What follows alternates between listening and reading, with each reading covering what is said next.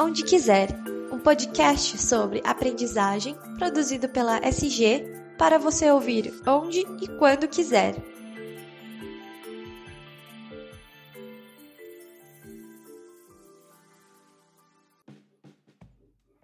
Pessoal, tudo bem com vocês? Aqui é o Daniel Consani, eu faço parte da equipe de comunicação da SG Aprendizagem Corporativa e este é mais um episódio do Onde Quiser, o, o podcast da SG, que é também o nosso ponto de encontro para a gente falar sobre tudo que há de mais relevante, mais importante no segmento de educação corporativa, treinamento e desenvolvimento, ou como a gente gosta de falar por aqui, os processos de aprendizagem. Seja muito bem-vinda e seja muito bem-vindo a mais este episódio, onde a gente vai falar e bastante sobre inovação nas empresas e a nova economia. O que será que é a nova economia? Antes da gente entrar no tema em si, eu quero convidar você a seguir a SG nas redes sociais. A gente está no Facebook, no Instagram, no LinkedIn. É só procurar SG Aprendizagem Corporativa para se conectar com a gente. E, eu, e fica a dica aqui também para você seguir este podcast, onde quiser, aí no tocador de sua preferência. A gente está no Spotify, no Google Podcasts, no SoundCloud, no Apple Podcasts. Então, onde quer que você esteja ouvindo a gente, basta clicar em seguir ou assinar para que você seja notificado toda vez que tem episódio novo na área. Bom, Agora é hora da gente entrar no nosso tema em si. Como eu falei, a gente vai falar sobre inovação das empresas e a nova economia. E na verdade, vamos falar muito sobre como não dá para a gente pensar em nova economia sem falar em inovação nas empresas. E quem vai ajudar a gente a desbravar um pouquinho desse caminho e a entender este novo contexto é o Diego Barreto, que é vice-presidente de finanças e de estratégia do iFood. Ele é especialista em negócios digitais, nova economia, inovação e empreendedorismo e está lançando o livro Nova Economia. Entenda por que o perfil empreendedor está engolindo o empresário tradicional brasileiro. Eu queria agradecer imensamente a sua participação Diego, e o fato de você tirar um tempinho aqui para compartilhar seus conhecimentos com a gente. Imagina, prazer é meu. Minha paixão por educação é enorme. Gerar conhecimento e conseguir distribuir ele de alguma forma é, é uma das formas de, de realizar essa paixão. Né? Então, para mim é um grande prazer estar aqui. Maravilha, Diego. A gente que agradece e eu quero começar não na verdade fazendo uma pergunta, mas pedindo para você ajudar a gente a contextualizar um pouco e conceituar também né, o, o, que é de fato a nova economia, é, que é um conceito que você apresenta no seu livro, é, e que eu, eu, queria que, antes da gente entrasse em si no tema da inovação e no papel da, do, do RH e do TID nisso, né, a gente preparar e capacitar as pessoas para este novo momento, este novo cenário, que a gente conceituasse de fato que é a nova economia. Ajuda a gente nessa. Bora lá. É, a nova economia é essa nova forma das empresas se organizarem a partir de conceitos modernos, a partir de práticas modernas, posicionamentos modernos, a partir de tecnologia moderna. Ou seja, nada mais é do que você reunir aquilo que existe de ponta em vários aspectos de um negócio trazer para dentro da sua empresa, do seu comportamento, do seu modelo de negócios. E isso então te torna extremamente mais competitivo, mais produtivo. Do ponto de vista prático, nova economia hoje no Brasil é você um gerar tecnologia proprietária. Hoje você tem acesso a isso. É você então produzir a sua tecnologia. Dois, usar as tecnologias de mercado mais modernas, cloud, API, acesso a smartphones, a, a, a, inteligência artificial, entre outras coisas. E, sob uma ótica interna, você ter modelos de gestão ágeis, com relações transparentes entre pessoas e um posicionamento corporativo moderno, que fala de diversidade, de inclusão, de ética, de sustentabilidade. Isso tudo reunido, é, você consegue encontrar nas empresas que nos últimos 15 anos no Brasil têm liderado crescimento e geração de valor. Perfeito, Diego. Acho que agora ficou bastante claro o que é a nova economia, que é de fato apresentado no seu, no seu livro que você está lançando agora. E eu quero te perguntar, a partir, a partir deste conceito, é, na sua visão, quais são os principais desafios que as organizações enfrentarão para preparar as pessoas para essa nova economia, digamos assim? É, elas têm um desafio violentamente grande. Por quê? Porque o Brasil é tipicamente um país de velha economia. Quando você pensa, por exemplo, em modelo ágil de gestão, essa não é a média da empresa brasileira. Quando você pensa na tecnologia proprietária, essa não é a média da empresa brasileira. Quando você pensa em estruturas organizacionais, elas são, via de regra, é, hierárquicas, extremamente verticais. Nova economia não fala com isso. Né? As empresas brasileiras não são empresas adeptas de diversidade e inclusão, elas escrevem na parede, elas falam isso nos seus discursos, mas os números não mostram isso. Então, veja, todas as vezes que você pensa num processo de mudança, a tua primeira referência, ou a tua primeira ação é buscar uma referência. Só que existe uma ausência de referência. Então, esse é o grande desafio da empresa brasileira. Como é que você traz, incorpora referência se não existe aqui no mercado? Esse é o grande desafio. Portanto, a gente volta aqui para falar de olhar para o mundo muito maior, buscar réguas que estão lá fora e não estão aqui dentro, buscar pessoas que têm esse comportamento de nova economia, ou seja, que naturalmente se comportam de um jeito né, mais próximo disso aqui. Então, existe toda uma reengenharia por parte das empresas. E isso é um desafio muito grande para elas aqui. Perfeito. É, Diego, no seu livro você defende que a transição entre a velha e a nova economia passa necessariamente pelo estímulo à inovação dentro das empresas. É, quais competências os líderes e os profissionais devem apresentar para que a gente possa, de fato, trilhar esse caminho voltado para a inovação? Olha, eu vou falar de uma competência, porque ela, para mim, é disparadamente a mais importante para inovação. Essa uma competência se chama transparência. Você só consegue inovar com velocidade se você tem um ambiente em que entre o problema e a solução você tenha informações suficientes para poder aproximar rapidamente e, portanto, resolver o problema. Quando eu não te dou a informação, o tempo para se chegar na solução ela é muito maior. Ele é muito maior. Então, o grande ponto é a transparência. E aí você me dizer, tio, mas transparência? Mas transparência a gente já não tem? Não, não tem.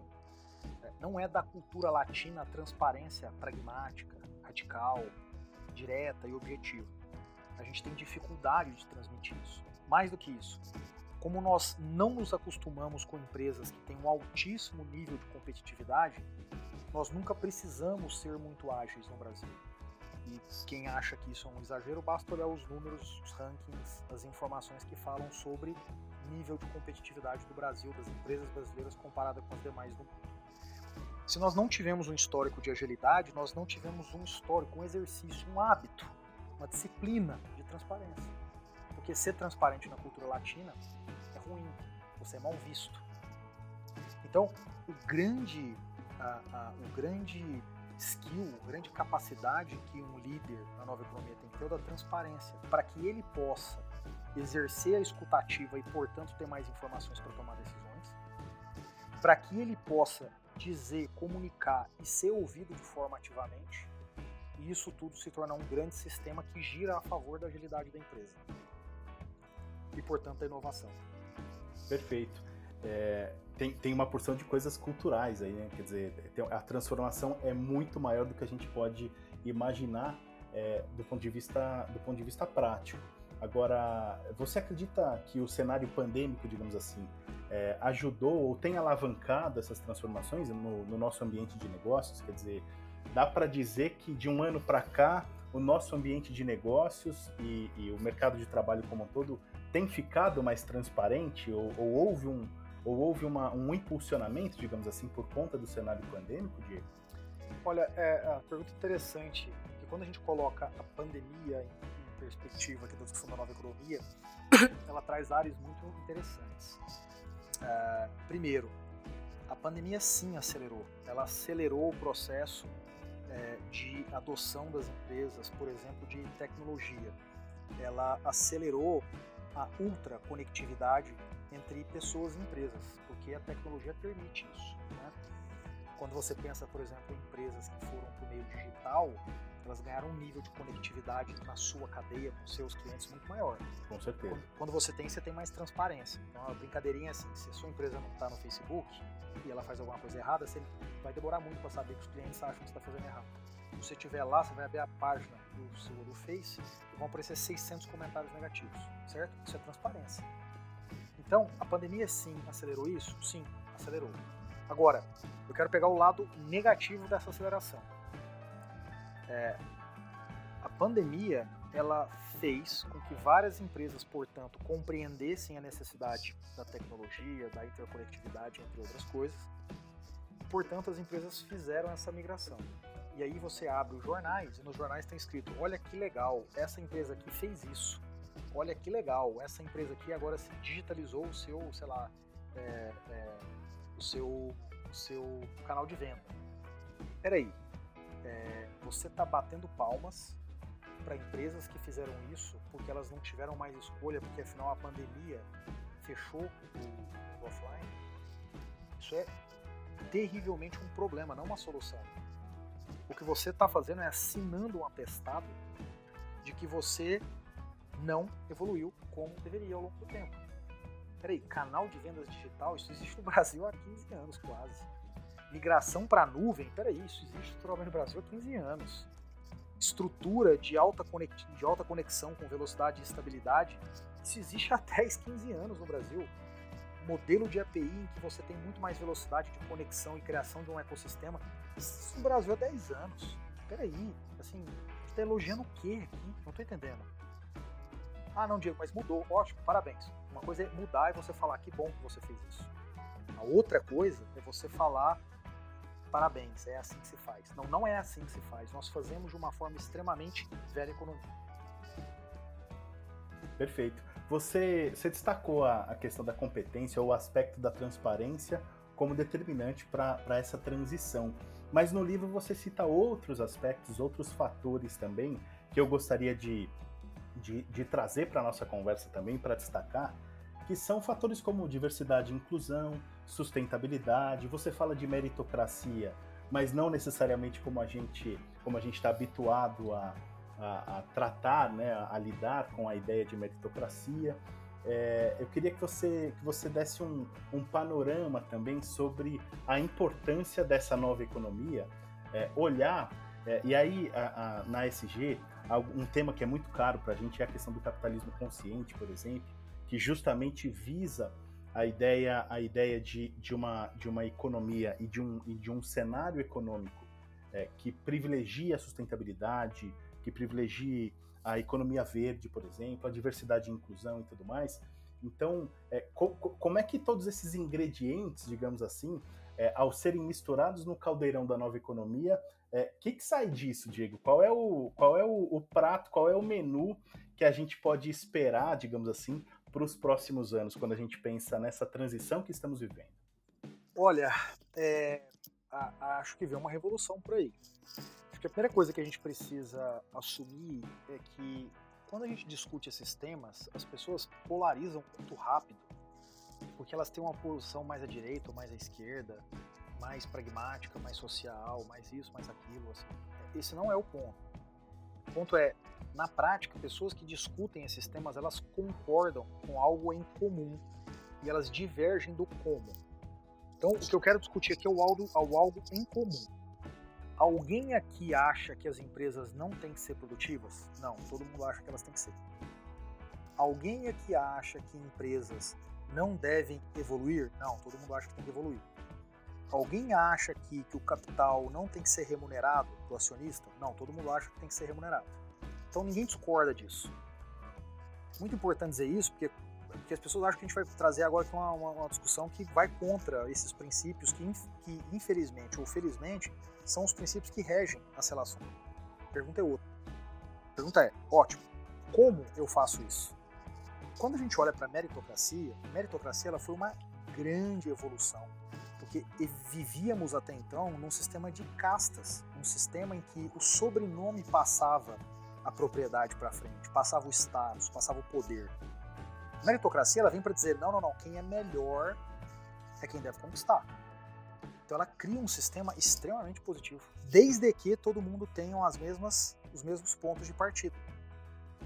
Então quando eu pego um país que educa só um pedacinho da população e vinculo a ascensão corporativa a ter uma boa educação, estou criando um problema. Portanto, o que a nova economia vem fazendo as empresas que fazem parte dela, é basicamente entendendo que na prática o Diego não é bom porque estudou nas melhores escolas. Diego é bom, ele é assim. O fato de ter estudado nas melhores escolas faz dele um pouco melhor ainda. Portanto, o que a gente tem que olhar para as pessoas não é o que a escola te deu, é o que você é. Adianta você pegar uma, adianta você pegar uma pessoa ruim comportamentalmente e dar para ela a melhor faculdade do mundo? Não adianta nada, ela continua sendo uma pessoa ruim. Então você precisa de uma pessoa muito boa na essência, que se desenvolveu mais. E se você não encontrar uma pessoa que se desenvolveu mais, você ainda assim traz essa pessoa muito boa e alinha com ela que ela precisa se desenvolver ao longo da jornada da empresa. Isso é o que eu chamo de meritocracia de ideias. É a ideia, é o comportamento, é a tua capacidade, é a tua vontade, tua inteligência inerente a você, não a inteligência do vestibular, copiar e colar e passar numa prova de vestibular. É a tua inteligência inerente a você, que é o que precisa ser avaliado para que você escolha os melhores talentos para sua empresa. E como consequência, as decisões na sequência, elas se tornam decisões mais fáceis. Uma pessoa que tem uma ótima capacidade inerente, como a gente mencionou, é, é muito fácil discutir ética, é muito fácil discutir sustentabilidade, é muito fácil discutir inovação, é muito fácil discutir série de questões complexo quando você tem pessoas que não são boas inerentemente, mas que os privilégios deram para ela uma série de ferramentas. Legal, aproveitando, aproveitando que você falou é, da questão da meritocracia e vinculou, inclusive, as questões de, de oportunidade, de educação e tudo mais, eu queria te perguntar um pouquinho sobre a sua visão do papel da educação, dos processos de aprendizagem educacionais na nova economia, nesse novo cenário. Porque é, eu, eu, tenho a impressão de que se a gente não, não desenhar projetos de educação voltados para combater a desigualdade também, justamente esse, esse problema gravíssimo que a gente enfrenta há tantos anos, é, a gente vai ter mais dificuldade de avançar. Então, eu queria que você se debruçasse um pouquinho sobre o papel da educação neste, neste contexto novo. A educação hoje, ela primeiro, ela mudou o protagonista. O protagonista é todo mundo. E veja, isso não quer dizer que a, a necessidade de ir para um curso mais específico, físico, um contato com o professor direto, desapareceu. Não, não desapareceu. Ela só não é mais monopolista. São discussões diferentes. Então, hoje, uma pessoa que falar, vou estudar 30 minutos todos os dias pro resto da minha vida, e ele vai escolher, sei lá, um tema para estudar e se aprofundar durante seis meses, ele vai conseguir estudar o resto da vida dele e vai se aprofundar até um bom nível só estudando de casa. Ou seja, o monopólio lá da faculdade, que tem a ver com a discussão da meritocracia, começa a ruir. Dois, o acesso a pessoas, conteúdos extremamente diferenciados, ele agora existe. Então pensa num garoto que fazia uma faculdade no interior do Mato Grosso. O sonho dele era ter aula com um melhor executivo de, sei lá, finanças, de marketing, de operações do Brasil. Essas pessoas hoje provavelmente estão em alguma escola digital com o conteúdo lá. E esse garoto vai poder acessar. Então, veja, a premissa muda radicalmente. De novo, eu volto para o ponto da, da capacidade inerente da pessoa. Veja que o garoto lá do interior do Mato Grosso, ele vai poder fazer isso se ele for assim. Se ele for uma pessoa resiliente, proativa, interessada, é, é dele, é dele, de mais ninguém. Esse mesmo garoto, se nasceu com pouco privilégio, provavelmente ele vai ficar nessa cidade pro resto da vida, empregado de alguém. Tem problema em ser empregado? Não, o problema é só ter essa opção.